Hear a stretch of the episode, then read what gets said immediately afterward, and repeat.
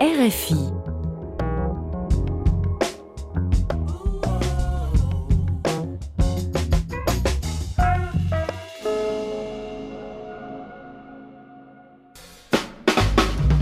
A partir de ahora inicia Cine Pendiente. Cine Pendiente. Estamos aquí, señores, en la Feria Internacional del Libro Santo Domingo 2022. Y es muy una fecha muy especial porque además vamos a salir al aire, Diana Costa, en Radio France Wow. Internacional. O sea que ya tú sabes, No, ya tú sabes, tenemos ya- que ser recatados. Claro que sí. No podemos decir cualquier cosa que se nos ocurra, como hacemos en el podcast. Ni habla mucho disparate, tú dices. Cine Pendiente Podcast, por cierto. y ya que estamos, eh, ya que estamos en, en estos Síganos. 15 minutos de fama, eh, síganos, señores, en Cine Pendiente RD, eh, nuestra página, cinependienterd.com, donde escribimos eh, reseñas, nuestros, nuestras consideraciones acerca de películas y a veces algún ensayito sobre cine. Pero también está nuestro Cine Pendiente RD, que es el, cine, el podcast, que lo pueden encontrar en diferentes plataformas, Apple, eh, Spotify, Spotify, en todas las en plataformas. todas partes. Y como estamos en la Feria del Libro, pues es in- creo que es menester hablar de algunas eh, adaptaciones literarias. Sí. Tú sabes que esa es una eterna discusión para, para los lectores y para los cinéfilos de que qué fue mejor, eh, el libro, la película, o qué hace o qué no hace buena una adaptación de un libro. Eh, al final y al cabo, no sé, eso es como el huevo o la gallina.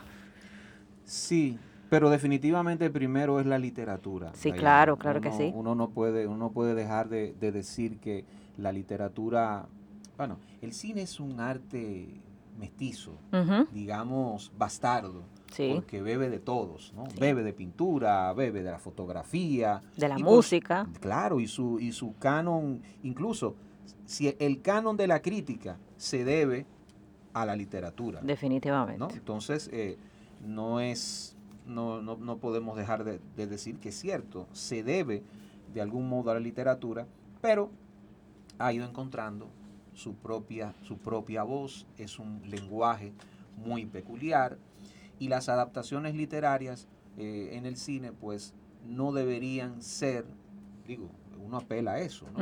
Quizás no deberían ser literalmente literarias. Bueno, lo que Ahí pasa. siempre hay problemas, hay un cruce en esos lenguajes. Claro, porque- Se produce eso. Tú sabes que yo siempre digo que mm, leer es una experiencia a ojos cerrados y que cada lector impregna en, en la experiencia de, de- de embarcarse en una historia, en un libro. Cada quien le aporta su imaginación y dependiendo de eh, por dónde tú opte más o qué te guste más, tu propia mente y tu propia imaginación va descartando cosas de la propia historia. Por eso es, para mí, leer es una experiencia muy personal y a ojos cerrados. Todo lo contrario del cine, todo lo contrario de la cinematografía, que es una experiencia audiovisual. La idea es que sea una experiencia en esa sala oscura, por algo se prescinde del ambiente para embarcarte eh, en, en una narrativa especial con otro lenguaje, que es el lenguaje audiovisual. Exacto. Lo, lo que es la materia prima de la literatura, que es la palabra, Ujú. pues la palabra en el cine está muchas veces tamizada o va en consonancia con eh, el, el universo sonoro, ¿no? Lo que escuchamos, eh, el, el, qué sé yo, el tintineo de, de Sí, algo, ¿no? sí, sí. Eh, el, el- el- el sonido de algunos grillos. O sea, todo va en, en, en mancomunidad. La palabra tiene esa, debe tener organicidad, debe tener una cierta relación con, con esas con ese universo sonoro. No, y Entonces, muchas no es lo principal, muchas veces. Sí, muchas veces, eh, bueno, es usual la literatura que la historia tiene un principio y debe de tener un final o, o determinarse de alguna manera.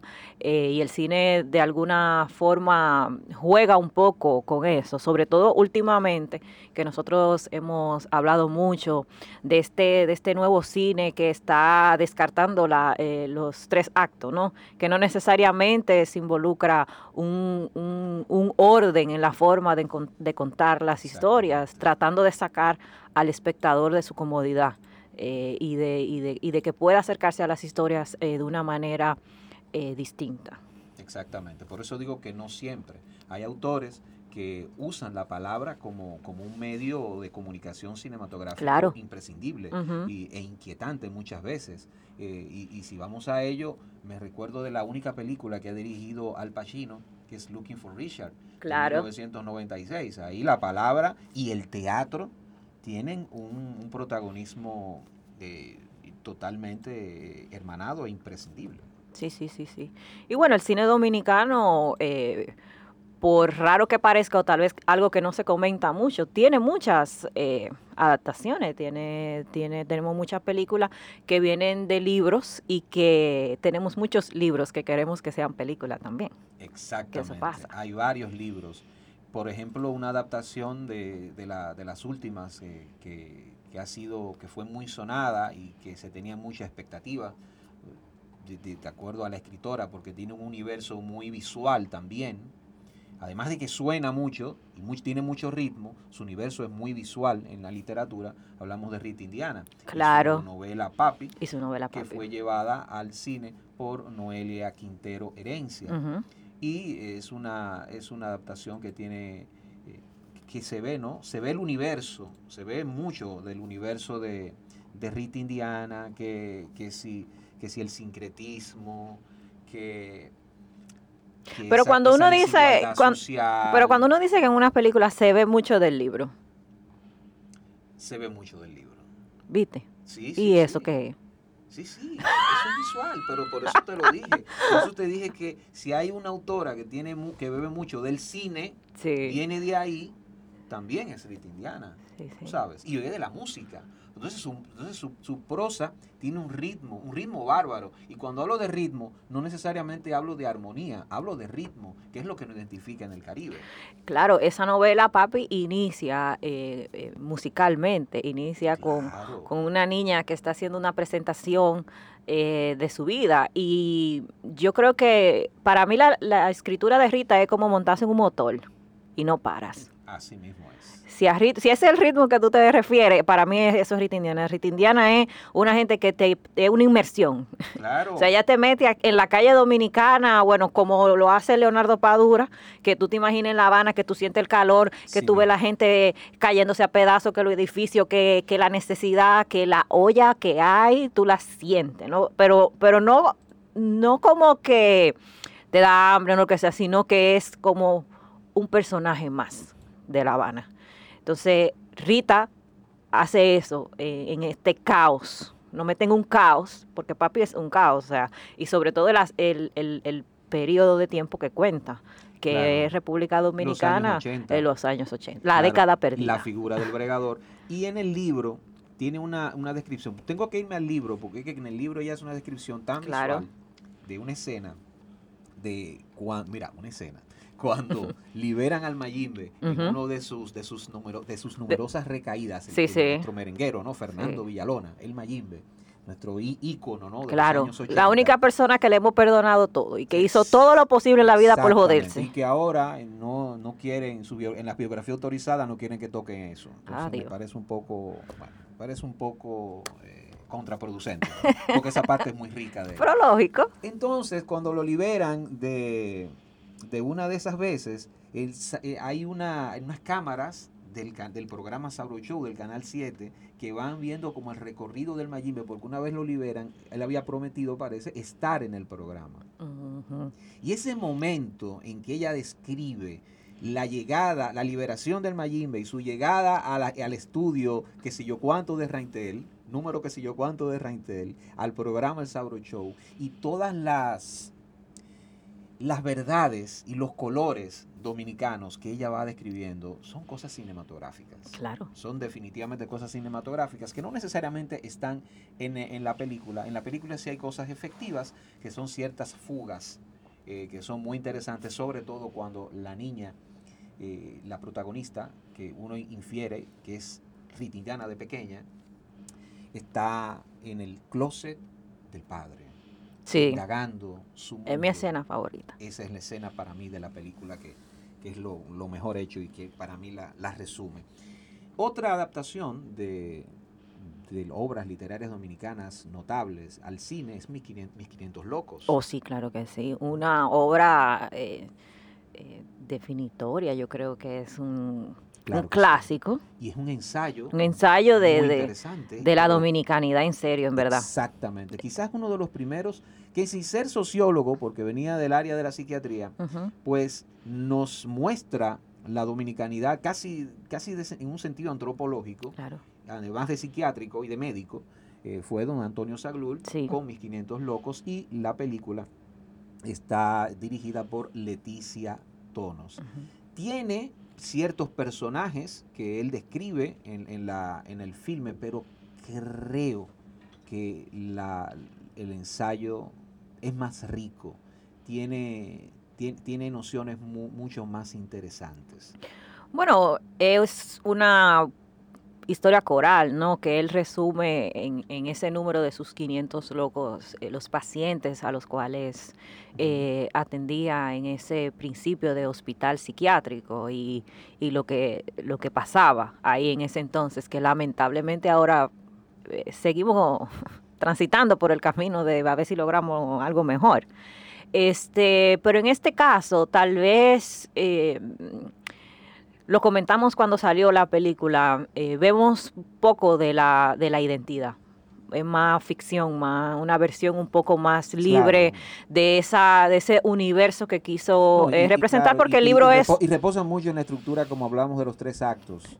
sí, porque el libro es un ensayo, pero es una denuncia, decididamente. Entonces la película retrata un poquito más, eh, se basa un poquito más en, en personajes, no es un, Sí, un- y a- y- y un ma- desarrollo de personajes navega- más que el contexto social que Sí. in- involucra el libro. y navega mucho la- las aguas de, de- por momentos, no, no, no creo que con mucha efectividad, del cine negro, del bueno, la estructura del bueno contra el malo. Claro, claro, Entonces sí. como que tú, no sé, me- nos saca un poco de la narración brillante que tiene ese libro de Antonio Saglul. Sí, sí, ¿no? Y recientemente pasando pues a otro libro, eh, Candela, ¿no? Candela Candela. de Rey sí. Andújar, que bueno, ha sido un fenómeno eh, literario y un fenómeno eh, en el cine. Creo Sí. que eh, hemos, sin quererlo, tocado como etapas, ¿no? Del principio del cine, Sí.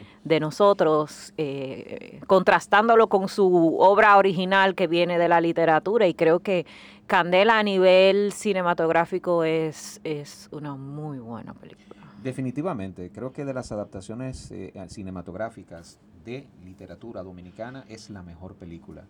Y, y el mundo que, que retrata, no solamente, no solamente el universo que retrata eh, específicamente de Candela, eh, el director, ¿cómo se llama el director? Lo estoy borrando. Andrés. Farías. Andrés Farías.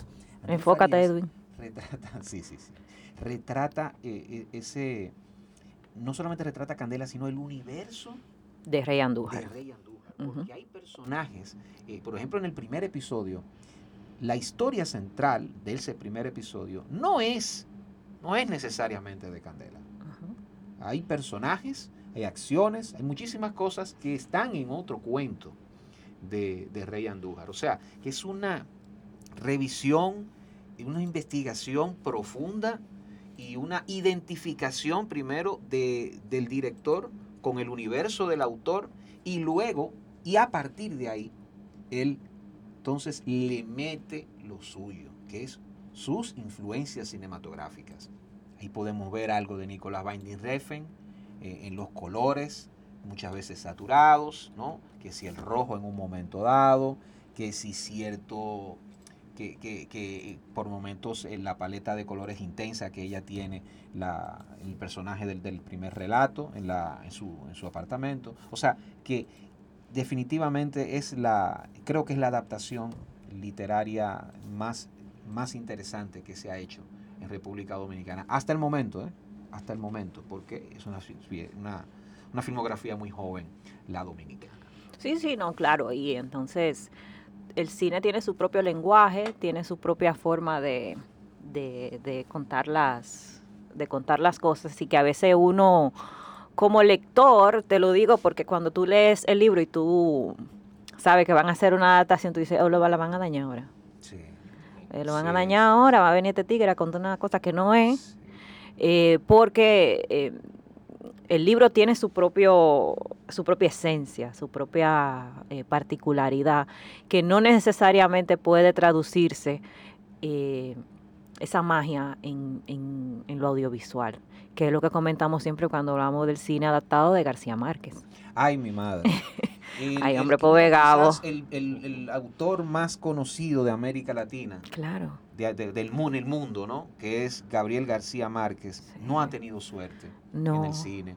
Miguel Litín, el cineasta chileno, le dio, le dio en la mamacita, Ay, sí. ¿eh? pero de manera vergonzante, con muchas de sus adaptaciones. Y, y bueno, quizás la mejorcita es el amor en los tiempos del cólera, pero sin decir, de, a, a mi modo de ver, ¿verdad? porque no, no es verdad en piedra, que no es buena película. Es aceptable no, y no, tiene cierto vuelo por momentos. Pero fíjate que, que esa película, la gente, bueno, yo le digo, bueno, es que en, el, en la película como que tú no sientes ese paso del tiempo en la espera de Arisa, que está esperando ese amor, que él en su mente se metió, que estaba enamorado de esa tipa. Tú no lo ves eh, eh, en, en- la película, pero que forma parte esencial del libro, esa espera, ese, ese transcurrir del tiempo, esas 600 amantes que tuvo ese tigre, tú supiste. Eh, pero que saliéndome un poco de García Márquez, eh, es lo contraproducente, es lo contrario a qué pasa con el perfume. Exactamente. En el perfume de Suskin eh, es mejor la película que el libro porque él es un poco agobiante cuando él mata 54 mujeres atrás del olor ese, tú sabes, la esencia. En haciendo su la perfume. película La más- película es más de Sí, llevadera eh, eh, muy- en ese sentido, pero de Tom Exactamente. Pero que, por ejemplo, García Márquez es eh, el ejemplo para, para mí eh, más fácil de tú puedes decir a la gente, mira, hay cosas que no se pueden adaptar. Hay cosas. Y el realismo mágico da trabajo. El realismo a mágico menos que da tú seas realista mágico de corazón y te vayas al cine directamente. Te doy un ejemplo. Sí, Emil Kusturiza. eh, claro. Emil Kusturiza es un realista mágico Del por- cine. de vocación. Es cine. O sea, todas las películas que tú ves de él, tú Claro. dices, diablo, pero esto es realismo mágico. Claro, claro. Pero este hombre, pero este hombre no es latino, este hombre es serbio. ¿Y, no qué, y qué fue lo que pasó? Sí, bueno, esper- esperamos... Gato negro, gato blanco, claro. underground. Sí, imagínate tú el maestro y Margarita. Sí, ¿Tú te imaginas? El gato cuando se monta en la guagua. Está fuerte eso. está fuerte. Pero vamos a esperar que eh, van a hacer una, una adaptación de 100 años de soledad. Vamos Yo voy a ver si va a ser- ¿Quién es que se atreve? ¿Cuál es el, el valiente? Eh, bueno, su hijo creo que forma parte Está de la... Rodrigo García. Está, forma parte de se la... negaba a hacer cosas de su padre, pero parece que se va a meter en eso. Sí, bueno, de- tal vez debe de intervenir para cuidar. Sí. Y Rodrigo García, eh, su hijo, es muy buen director. Sí. Sobre todo a- a- haciendo cosas muy íntimas, ¿no? De, Sí. de la mujer, en Treatment, por ejemplo. Sí. Esa serie, eso es, la, sobre todo la primera temporada, eso es producto de, de Rodrigo García. una Él escribió una semblanza de su de la relación de su papá y de, y de su mamá eh, muy muy muy buena. Este, pero bueno, no sé, como por ejemplo, como cuando lo de Remedios, Ujú. 100 años de soledad, que eso fue para mí algo súper impactante, no, no sé cómo, cómo quedará eso eh, en el cine. Eh, Tú sabes que ha sido mejor llevado, eh, hablando ya de titanes de la, de la literatura latinoamericana, el cine de, de las, li- la obra, las obras de Mario Vargas Llosa. ¿Ah, tú crees? Pero claro, lo, la, el Pantaleón y las visitadoras, por ejemplo, y también eh, Los perros y la ciudad, Ah, sí, La ciudad de los perros. la ciudad de los La ciudad de perros. los perros, o sea, ¿cómo Sí. se llama este director que lo entrevistamos? ahí, Lombardi. Dios mío? Lombardi. Amigo, pues, enfóquese. qué, bueno que tú estás aquí.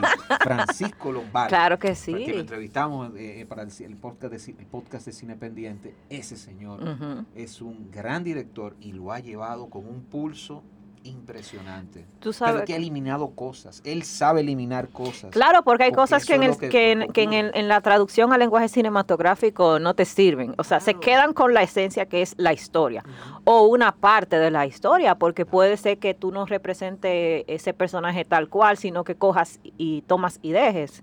Eh, también, por ejemplo, las novelas de Jorge Amado. Sí, la Claro que sí, que son unas novelas Oh, sensuales, sí. calurosas, así como Doña Flores y su dos maridos Claro. que ha tenido adaptaciones sin fin. Ha sido novela, ha sido película.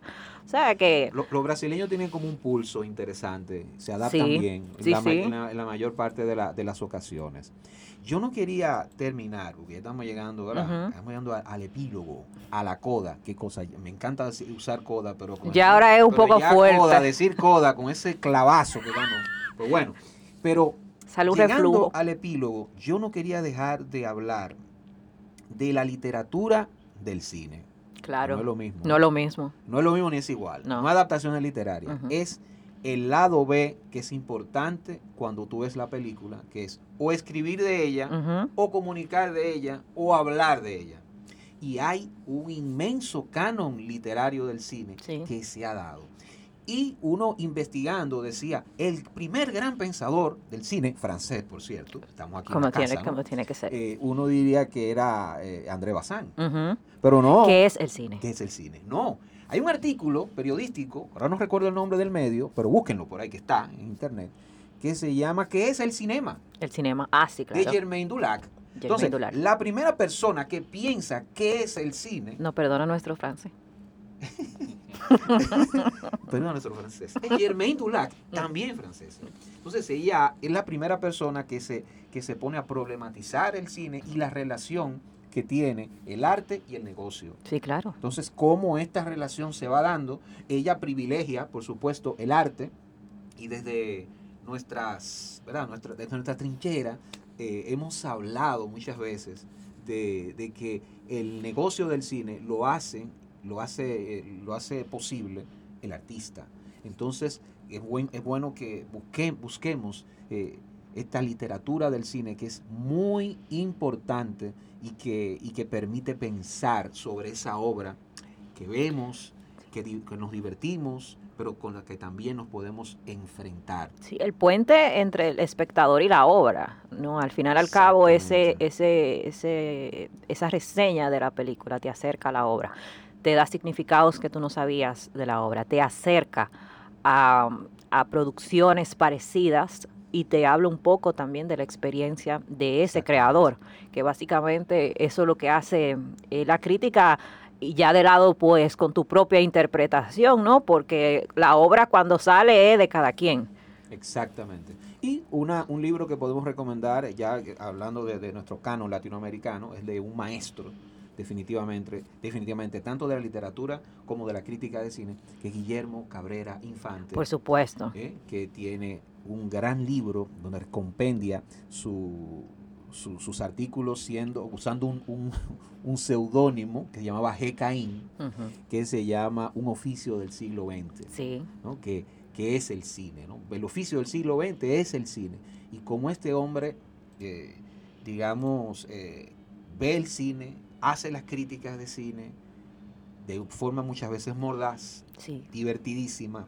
En cine, Pues eso, bueno, eso es titánico. Cine, Cine Sardina tiene la mejor definición de María Félix. Ah, sí. Fantástica, Fantástico. fantástica.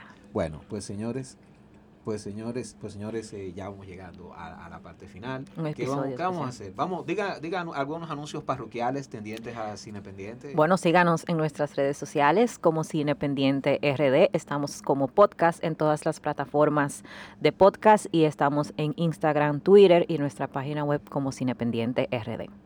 Bueno, pues ya saben, señores, muchísimas gracias a, a nuestra la gente por invitarnos a la parte organización de la organización, a Esmeralda, a Rey Andújar, que nos que facilitó la presencia, y por supuesto a nuestro realizador y un hombre que sabe demasiado de todo, que es Manuel Betances. Gracias, Manuel, por asistirnos aquí. Sigue la conversación en nuestras redes sociales arroba cinependiente rd. Cinependiente RD. RFI